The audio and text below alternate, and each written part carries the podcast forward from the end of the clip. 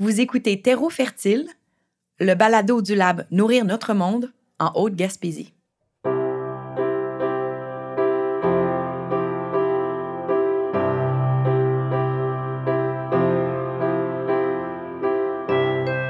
Pour terminer le portrait de ce projet hors du commun, nous vous proposons un saut du côté de Rivière-à-Claude, l'une des localités où le projet citoyen est déjà complètement opérationnel. Cette implantation rapide est due en partie à l'appui et à l'implication de la coopérative de plein air RAC. Laurence Bernier, maraîchère et membre de cet organisme, nous présente la coop et le projet de caveau communautaire. Euh, dans le fond, RAC, c'est une coopérative de plein air à la base qui a été comme créée par des jeunes qui tripaient sur le ski hors piste. Et ça fait déjà quatre ans. Des sorties guidées de ski l'hiver avec des hébergements euh, aussi euh, off-grid, comme des yourtes, chalets dans les arbres maintenant, aussi de faire. Et puis là, depuis comme deux ans, il y a aussi le volet vélo de montagne l'été euh, qui est accessible et les jardins. Donc, c'est vraiment coopérative plein air et maintenant maraîchage. Et là, c'est sûr qu'avec comme le caveau, c'est comme un volet plus communautaire du jardin. Et sinon, euh, il y a aussi des gens là, du village là, qui ont comme euh, ouvert une parcelle communautaire là, avec nos outils puis avec un peu de notre aide l'année dernière. Sinon, c'est des choses qui se sont faites aussi dans le passé, euh, d'avoir comme des, des gens du village qui avaient une parcelle dans, dans, nos jardins. Fait que c'est sûr que c'est un volet qui est vraiment accessible aux gens si jamais ils veulent. on est vraiment ouvert à ça, toujours à comme ouvrir des parcelles avec eux puis travailler comme avec eux pour donner accès, dans le fond, à, à de la terre là, pour, pour cultiver des légumes sinon, ben, nous, on offre, dans le fond, les, légumes d'hiver ou aussi un peu d'été à la communauté, au restaurant aussi, par exemple, puis dans certaines épiceries. Avec la coop, nous sommes qu'on avait vraiment un, besoin d'avoir un endroit où entreposer des légumes. Euh, parce qu'on prévoyait faire plus de paniers d'hiver. Euh, fait que c'est sûr que ça a été comme euh, une des raisons qui nous a comme motivé à pousser le projet euh, à terme, puis aussi avec le comité citoyen qui a vraiment comme bien embarqué à participer. Dans le fond, on a fait d'autres consultations et on a discuté pas mal ensemble, voir c'était quoi les plans de caveau, comment on voyait ça et tout. Puis toutes les décisions sont prises avec le comité citoyen dont la coop fait partie. Mais au final, la coop assure vraiment la gestion qui est comme financière, euh, la gestion des installations, par exemple le déneigement. Euh, sinon, euh, si jamais il y a des bris ou quoi que ce soit, ça va être la coop qui va s'engager à faire les réparations ou comme gérer tout ça, toute la logistique au final. Donc, c'est comme vraiment ça le rôle de la coop par rapport au caveau. Puis, à date, même cet hiver, il y avait personne qui entreposait des légumes là à cause que c'était comme un peu trop tard. Et, on a eu le cavale automne, ça s'est fait vite. Mais là, j'espère que cette année, il va y avoir des gens parce qu'il y a vraiment y a en masse de place là, pour, euh, pour beaucoup de légumes. Nous, on a nourri 55 familles pendant 8, euh, semaines avec la moitié du caveau. Fait que ça donne une idée qu'il y en a du légume qui rentre. Ouais, j'espère que, que les gens vont en profiter aussi. Ouais. Comme le faisait remarquer Yannick Ouellette dans l'épisode précédent, la coop RAC participe au foisonnement agroalimentaire en Haute-Gaspésie, où l'on observe une sincère coopération entre les différents producteurs. Dans le fond, c'est qu'il y a déjà quand même des maraîchers dans le coin, et puis on trouvait que, par exemple, on allait au marché à Mont-Louis, puis on trouvait qu'il n'y avait pas beaucoup euh, de gens qui achetaient des légumes par rapport, par exemple, qu'on était deux fermes là-bas. Et euh, puis au final, que ce soit pour nous ou pour les autres euh, fermiers qui étaient là, on trouvait que c'était comme les deux finalement, on, on réussissait pas toujours à écouler nos, stocks. C'est pour ça qu'on s'est comme dirigé là, dans le fond vers plus les paniers d'hiver. Même que c'est Oli de la Coop du Cap qui nous a comme euh, glissé ce mot-là, glissé l'idée dans le fond d'aller vers ça. Et puis c'est comme dans le fond, il n'y a personne d'autre que, que, la coop qui offre des légumes l'hiver. Fait que pour nous, ça faisait vraiment du sens d'aller vers ça pour vraiment comme combler un besoin qui, qui est là réellement, tandis que l'été, il y a déjà un accès à des légumes qui, qui est plus facile. Fait que là, on a décidé de commencer à faire des paniers d'hiver euh, de novembre à février. Puis c'est vraiment, vraiment le fun. Les gens aiment beaucoup ça. On peut offrir des légumes d'une fraîcheur quand même, là, et même jusqu'au mois de, mois de février, avec une belle diversité aussi. Donc, euh, puis aussi d'avoir des, des prix qui sont intéressants pour tout le monde. Mais euh, sûr que c'est vraiment un objectif là, avec nos paniers là, de, de pouvoir rejoindre le plus possible de monde du village. C'est comme vraiment important pour nous. Ouais. Mais disons que c'est ça, on dirait que c'est les gens qui viennent du coin, sont peut-être pas euh, ceux qui ont des jardins et qui veulent entreposer leurs légumes, mais ceux qui sont intéressés, par exemple, à, en acheter ou en en avoir. Fait il y a quand même cet échange qui se fait aussi. Mais euh, sinon, euh, c'est sûr qu'il y avait plus euh, des messieurs du village qui sont venus quand le caveau s'est fait construire. Puis là, c'était comme le fun de, les voir, puis de pouvoir jaser avec eux. Puis ah, dans le temps, euh, on en avait des caveaux, des jardins. Fait que c'est des choses qu'ils ont déjà vu, ben, vu, vécu, utilisé. Là. Fait que je pense que ça, ça leur fait du bien de, de voir qu'on refait vivre ça ou ça leur rappelle des souvenirs. Fait que moi, j'ai vraiment trouvé ça beau à voir. J'ai eu des belles discussions là, avec ces gens-là quand le caveau est arrivé, tu sais. Fait que je pense qu'ils trouvent ça inspirant euh, d'une façon ou d'une autre, mais c'est peut-être pas eux qui vont venir euh, entreposer leurs légumes, mais, mais quand même, je pense que ça. C'est sûr que peut-être aussi qu'en voyant ça, j'imagine ou j'espère que ça va pouvoir inspirer des gens à entreposer ou à aussi comme consommer des légumes locaux de la région. Euh, ça a quand même un, impact positif à ce niveau-là par rapport à l'autonomie alimentaire. Le cas de Rivière-à-Claude nous fournit la preuve que les différents membres de la communauté, qu'ils soient corporatifs, municipaux, citoyens, autant les nouveaux arrivants que la population locale parfois vieillissante, peuvent cibler leurs besoins et mettre leurs forces, connaissances et ressources en commun pour le bien de tous et de toutes dans une perspective durable. Évidemment, une telle synergie ne s'instaure pas sans quelques défis. Et c'est justement l'un des objectifs du Lab, trouver des façons de rallier les différents acteurs pour arriver à des solutions communes. Esteban Figueroa est chercheur au CIRAD, un centre de recherche spécialisé dans le développement durable et l'innovation sociale, affilié au Cégep de la Gaspésie et des îles de la Madeleine. Dans le cadre du lab, le CIRAD était en charge d'accompagner Nourrir notre monde Haute-Gaspésie dans le suivi, l'évaluation et les redditions de comptes. Bien, en fait, euh, ce projet-là, qui a commencé en 2020, euh, là, on tire vers la fin, là, ça fait trois ans. Euh, il a été financé par le ministère de l'Environnement par un programme qui s'appelle Climat Municipalité Volet 2. Euh, c'est un programme qui est dirigé pour des municipalités ou des MRC ou des regroupements de municipalités euh, pour mettre en place des projets pilotes qui font une innovation sociale ou technique. Dans ce cas, dans ce projet spécifique-là, euh, c'était soumis une proposition pour un projet en innovation sociale. Donc, le rôle du CIRAD a depuis le début de faire le suivi du projet année après année, de regarder, d'identifier quelques indicateurs au début du projet pour pouvoir faire le suivi et faire une évaluation à la fin, regarder si l'objectif ou les objectifs atteints qui ont été proposés, ils sont atteints. Si oui, pourquoi, comment? Sinon, qu'est-ce qui s'est passé pour que ça, ça ne marche pas? Donc, euh, pour chacun des livrables qui ont été proposés, nous, on a monté tout ça et on a fait le suivi à chaque année. Et puis, à la fin de, de, cette troisième année des projets, on va faire euh, une évaluation plus générale de quelles sont les retombées, quels ont été les apprentissages, euh, quels ont été les défis? Parce que dans tout projet, il y a souvent des défis. Il y a un projet, c'est un projet qui visait à faire beaucoup de mobilisation dans la communauté avec les acteurs du milieu. On a suivi ça. Maintenant, mais ben, c'est une, première expérimentation. C'est de voir si les bases ont été euh, mises en place pour qu'il y ait une pérennisation de la démarche. En fait, quand on parle d'innovation sociale, il faut savoir qu'il y a toujours une première étape qui est celle de l'émergence. Puis comment ça émerge, c'est justement parce qu'on voit peut-être des choses qui se font ailleurs ou autour de nous qui semblent intéressantes. Après ça, il y a toute la partie euh, appropriation de ça, transfert des connaissances, puis aussi euh, la partie expérimentation. Donc, mettre en place des projets, des mini-projets pilotes, voir euh, comment on peut faire pour, pour démarrer tout ça. Et après ça, il y a toute une étape de, rétroaction qu'il faut faire pendant quelques temps pour dire, OK, il y a telle affaire qui ne marche pas, on va s'adapter, on va regarder comment faire pour que ça marche. Euh, il y a des défis tout le temps, les défis de la pandémie, entre autres, mais il y a aussi les relations entre les partenaires. C'est toujours des relations humaines aussi, hein, c'est pas, c'est pas, c'est jamais équilibré tout le temps il y a des fois, il y a des, fois, il y a des conflits, puis c'est bien correct, c'est normal, ça fait partie de la vie.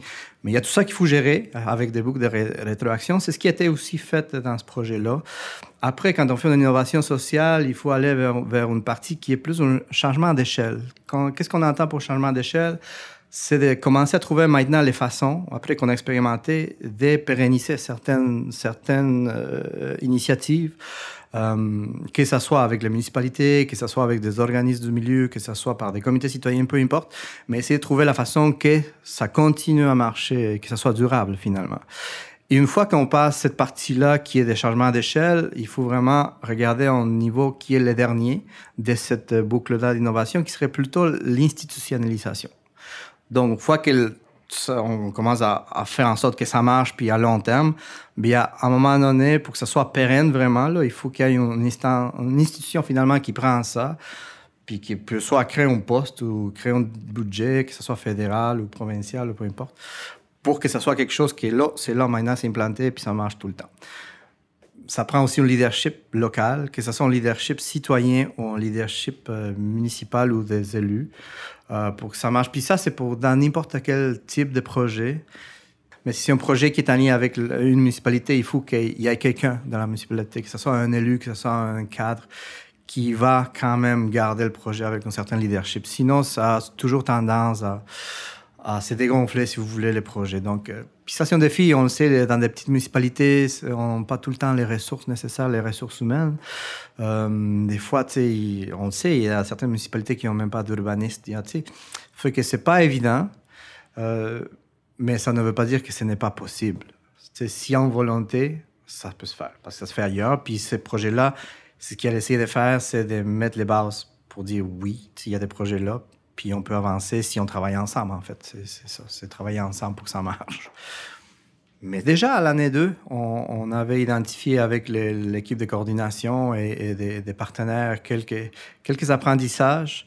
Euh, ce qui était bien parce qu'on a pu recadrer certains éléments. C'est surtout apprentissage du côté euh, implication de tous les partenaires. Euh, c'est pas le même niveau euh, d'implication de tout le monde. Un autre apprentissage, c'est le niveau d'appropriation du projet. Euh, il y a des partenaires qui vont se l'approprier d'une façon euh, plus rapide que d'autres. Donc, il faut toujours travailler. C'est un processus qui pourrait être quand même un peu long.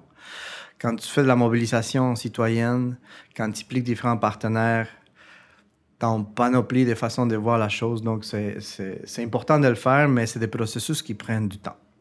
Donc, un, constat, entre autres, c'est vraiment de se dire s'il y a des communautés ou des régions qui veulent mettre en place ce type de processus-là, dans lequel on mobilise la communauté, on essaie de faire le transfert des connaissances, le transfert des savoirs, on essaie de mettre en place des, infrastructures qui sont résilientes avec la co-construction, la collaboration. Ben, sachez que c'est un processus qui euh, n'est pas simple, mais qui vaut la peine d'être fait, mais qui peut prendre du temps. Mais à la fin, quand tu vois les résultats maintenant, après trois ans, des projets qui ont été mis en place, euh, je pense que tout ce processus-là vaut la peine d'être euh, fait. Plus encore que les projets à aussi identifier quels sont les, enjeux, qui sont les défis, pour que les gens qui veulent faire ailleurs ce type de projet-là puissent dire, OK, là, si on veut faire ça, il va falloir que, ça nous dit, l'affiche de l'Ab nous dit, faites attention à tel type de processus, impliquez ces mondes-là en amont avant de faire quelque chose parce que c'est important. Ces gens, il y a des petites subtilités des fois qu'on n'y pense pas, mais que dans ce projet-là, on essaie d'identifier pour que les autres puissent en profiter, en fait. Puis que ça, ça soit un apprentissage pour tout le monde. Autant pour les élus, autant pour les citoyens, autant pour les gens des organisations qui ont été impliquées, c'est un apprentissage qui va rester, on le veut, là, pour euh, les prochains projets qui vont, qui vont émerger aussi.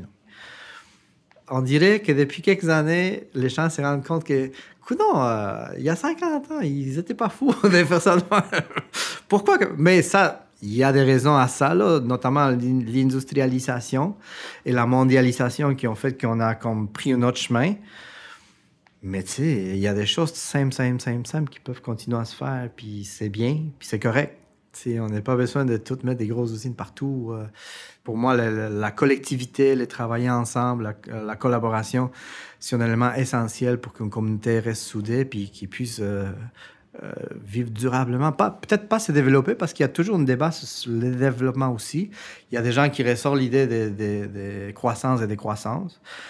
Mais moi, j'irais d'une façon plus simple, qui trouve la façon de, vivre avec une belle qualité de vie pour euh, tout le monde euh, d'une façon durable, en étant ensemble, en vivant en collectivité.